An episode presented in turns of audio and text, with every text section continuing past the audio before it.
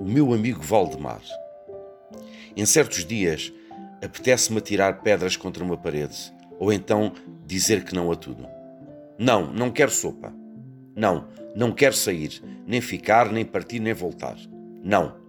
Nem sei porquê, só que não, não quero ver ninguém à minha volta e fico todo enrolado, como um ouriço cheio de espinhos, para fora e para dentro.